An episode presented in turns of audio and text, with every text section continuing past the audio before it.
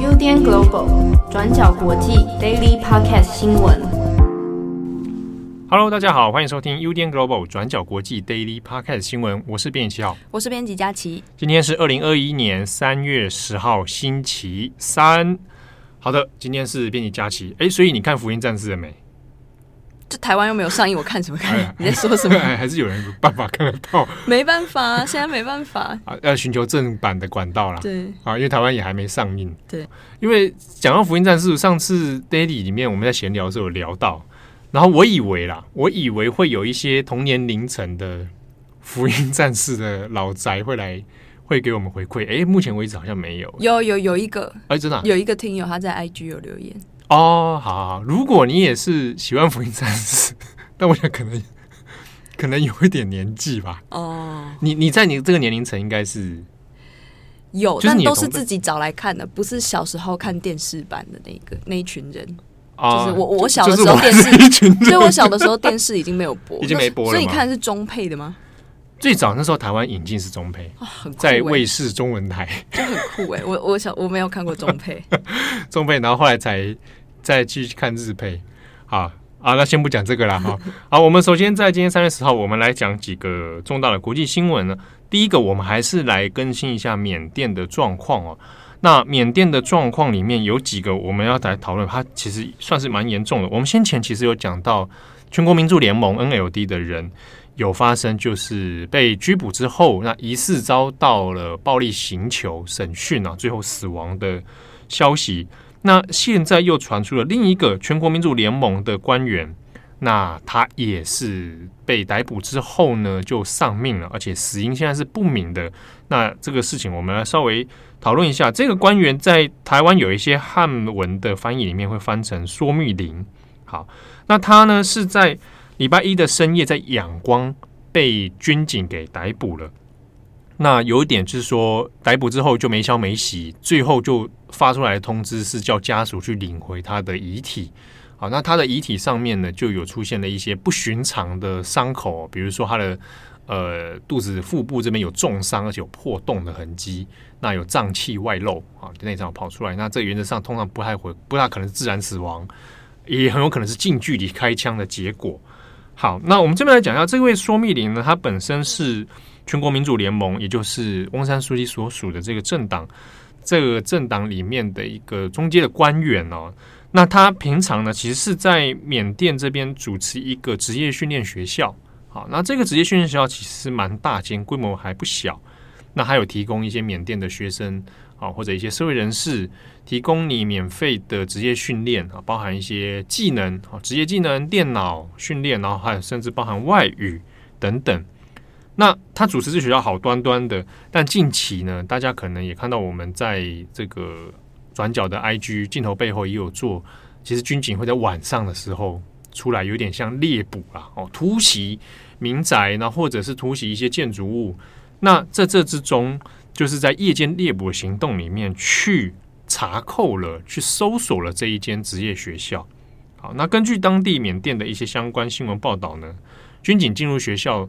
之后有逮捕了几名的师老师跟学生，同时呢也把一些学校资料给查扣。大家会想说，啊，只是一间职业学校，你干嘛这样子大大师劳师动众哈？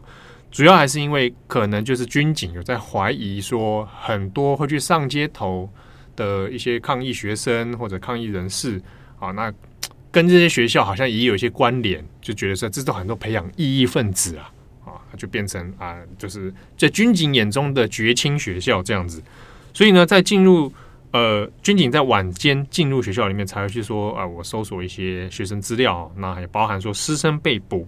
那说密林呢，就是在晚间的时候就被军警给逮捕了。那结果没有多久呢，就发生了说，哎呃，已经直接通知家属说，你去领回他的遗体哦。那根据家属的说法是。其实一起初是完全没有看到尸体的，那就是看到军警给他看的照片，说这个已经已经死亡哦，所以大家直觉其实会质疑是，那他怎么会死掉啊？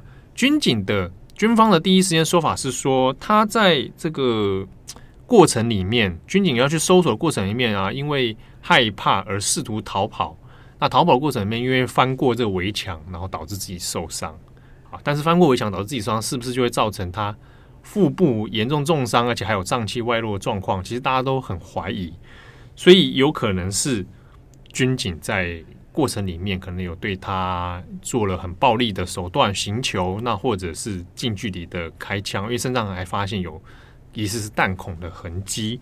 不过当然军警是没有做任何的表示的哦，但这个事件呢，其实在缅甸境内已经变成一个，但又是新一轮的恐惧啦啊！因为现在军警晚间会有对空鸣枪，会有搜捕的这样的行动，那又传出现在又有官员被被杀害哦。那在缅甸的社群网络里面呢，还有传出是说会有军警放消息说啊，这些人为什么会死？那是被呃全国民主联盟的支持者打死的啊！这种当然会觉得。很荒谬，就是还要放这种谣言。好，那在这个同时呢，大家有看到说，呃，军警在路上可能有开枪等等的这些事情，但在这之中呢，也传出一张照片啊，就是有看到在一个修女，好，她就跪在了军方军这个军事人员的面前，说，请大家不要开枪。那这个修女呢，她是在缅甸的密支那这个地方，她叫做努唐。他就是呢，为了保护学生哈，然后就在当场白天的时候，他就跟着军警跪在地上求情，说请军警不要开枪，不要来找大家的麻烦。好，那他还跟大家说，如果你们军方不离开，那他也就不会起来。啊，那再通过照片，法新社也有去转的那个那个照片，照片当中可以看到，以其实当场也是有军人就。跟着修女一起下跪啊！哦，当着修女面下跪这样子，当然不太清楚中间到底过程有谈到了什么哦。那与此同时呢，路透社也做了一篇报道，就谈到说，呃，虽然说军方现在已经有内部传出有下达了这个杀无赦的命令哦，意思是说，只要看到有人反抗哦，只要看到怎么风吹草动，就直接下令开枪哦，直接把对方杀害是可以的。好，那这个是有军方的人员去向路透社透露，那之中原因是因为有军方有军警拒绝了这个命令。好，那拒绝之后呢，就反复会遭到内部的压力嘛，就会有上级长官问你说：“那你要不要开枪？”啊，我现在下这个命令，你要不要处理？那有的军警人员是觉得受不了啊，他就辞职了啊。辞职之后呢，有的人会逃到泰缅的这个边境，好，或者是逃到。其他连临接其他国家的边境里面，那之中就有人去呃向路透社去传达这样内部的一些消息哦。就比如说路透社报道里面就有一位，他是因为拒绝上级的命令，然后就跟着六个同事都一起辞职哦，然后就逃往边境去。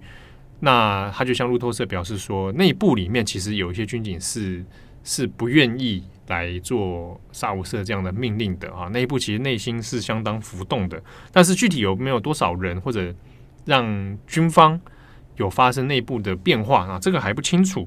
不过呢，就现在边境的状况来说，已经有开始动作，是比如泰缅或者在其他地方，那有需要去做难民的接收哈，那慢慢慢慢这这一阵子开始出现类似的状况了。好，第二则新闻我们要看到的是关于欧盟的疫苗的新的消息。在三月八号的时候，根据俄罗斯的塔斯社报道，俄罗斯的史普尼克疫苗在近期就会跟瑞士的药厂合作，双方呢会共同在意大利设厂生产史普尼克的疫苗。那这项交易的合作案呢，是由意大利的俄罗斯商会，还有俄罗斯主权财富基金，也就是所谓的 RDIF，他们所宣布的。那这个 RDIF 基金呢，其实就是背后史普尼克疫苗他们研发的大金主。那为什么要开放这一次意大利跟俄国的合作呢？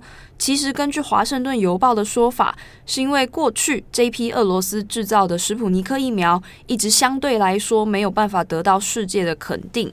比方说，像是欧盟，他们目前核准的疫苗就只有辉瑞、蒙德纳还有 AZ 牛津这三支而已。那大家倾向使用这几支西方国家优先生产的疫苗。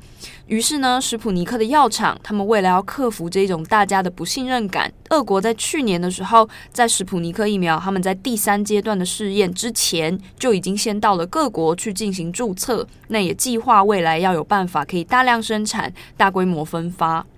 那这一次的合作，除了俄罗斯可以得到好处，就是包括说增加生产基地啊，准备推广世界啊等等。那对于接下来要设厂的意大利来说，这项合作也是有很多的好处的。第一，当然是说未来很有机会可以优先为意大利自己提供疫苗。那另外，对意大利来说，也是增加了更多的就业机会。那 RDIF 的执行长他就表示说，不只是意大利，其实现在世界上有许多其他的国家都对于史普尼克的疫苗很有兴趣，很希望他们可以在当地设厂生产疫苗。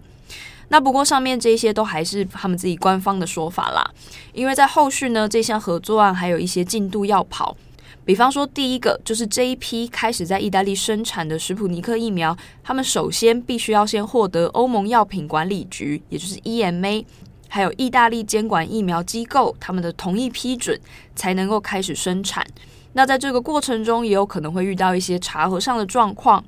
因此呢，根据意大利的俄罗斯商会表示，他们目前期待欧盟最晚最晚核准的目标，要是在七月一日。如果在七月一号之前，史普尼克疫苗都没有办法在欧洲得到批准许可的话，那这一批在意大利生产的俄国疫苗就会由俄罗斯基金，就是前面提到的 RDIF，他们自己再买回来，送到世界上其他获准使用的国家来进行分发跟销售。好，那第三则，我们微微的、稍微的来更新一下英国皇室的这个访专访之乱。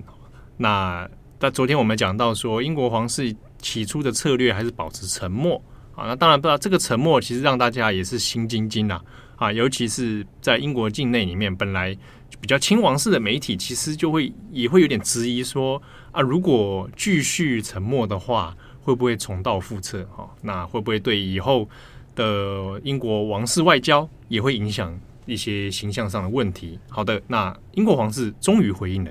就是在昨天晚上三月九号的时候，英国皇室呢就发表了一个新的声明。他们的声明当然就是针对原本在那个欧普拉的梅根还有哈利的专访里面提到说，皇室里面有一位不具名的成员，他们就表示说。梅根跟哈利生下来的儿子阿奇生出来会不会皮肤太黑等等这样子比较涉及种族主义的发言，也就让那个专访在播出之后就有很多舆论的延上。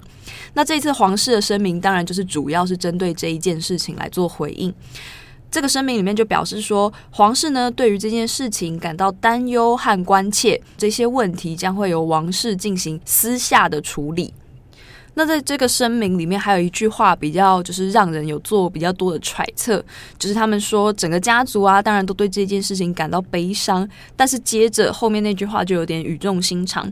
他说，While some recollections may vary，意思就是说有一些回忆在双方的角度来看是不同的。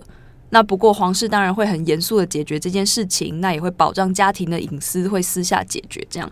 那大家就很好奇说，在女王声明里面讲到的这个回忆有可能会不同，到底指的是什么意思？嗯，其实简单来讲哈，我们看这个声明里面，就和我们昨天特别提到的几个点是有所呼应的哈。第一个就是，这这个议题之所以会变得那么严重，在于种族歧视发言。